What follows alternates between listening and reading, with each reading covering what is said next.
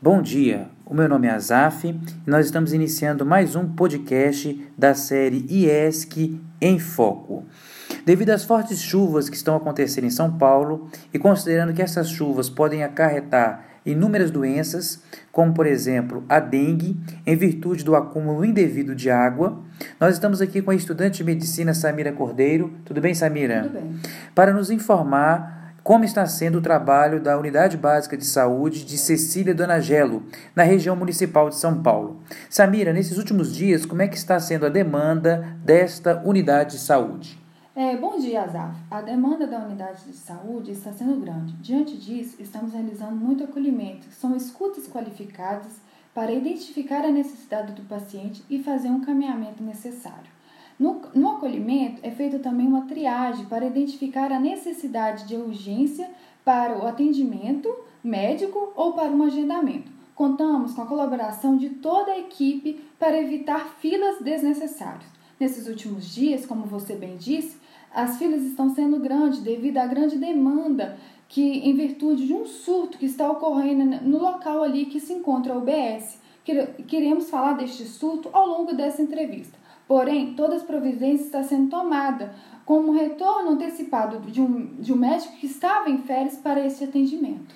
É, isso é muito bom, Samira. E mas como é realizado o diagnóstico de doenças no âmbito da unidade básica de saúde? Primeiro, nós realizamos um exame físico juntamente com um exame laboratorial para identificar a doença.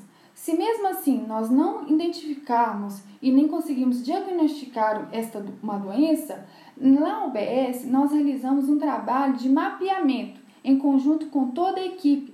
Cada profissional sabe o seu papel na UBS.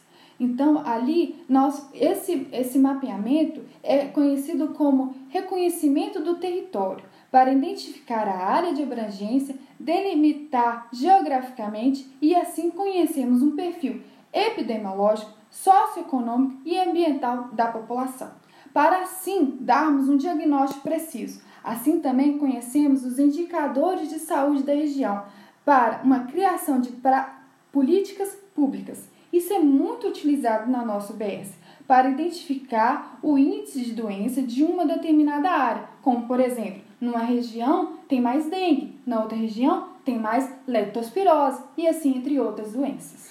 Isso é muito bom, Samira. Mas além do diagnóstico, como, como ocorre a prevenção destes surtos, dessas doenças dentro da, da unidade básica de saúde? Então, na unidade básica de saúde, na UBS, é considerado um espaço para uma educação da população, de pesquisa e ensino da área de saúde. Isso é previsto pela PENAB, que é a Política de Nacional de Atenção Básica. Isso é feito com cartilhas educativas, rodas de conversa. Isso é uma educação popular. Então, toda a equipe da OBS observa a realidade do local, identifica o ponto-chave, que chama-se nó crítico do local, e assim providencia uma solução para o problema e aplica essa solução na realidade do problema. Ontem mesmo aconteceu um fato interessante na UBS, em Cecília Domageno, onde identificamos um surto de leptospirose, a doença causada por um roedor, e assim foi realizado uma roda de conversa com a comunidade toda para acharmos uma solução do problema. Identificamos e, é, que existia um lixo no leito do rio, um lixão inadequado também. As ações foram tomadas em conjunto com a comunidade, fizemos limpeza no local, uma construção de uma ponte, e isso é uma forma de educação. Outra forma de prevenção e promoção de saúde é a atenção domiciliar, que é ofertada para os moradores da região, que é onde um profissional da saúde, da UBS, ela vai, vai visitar os lares e identificar ali a necessidade do local.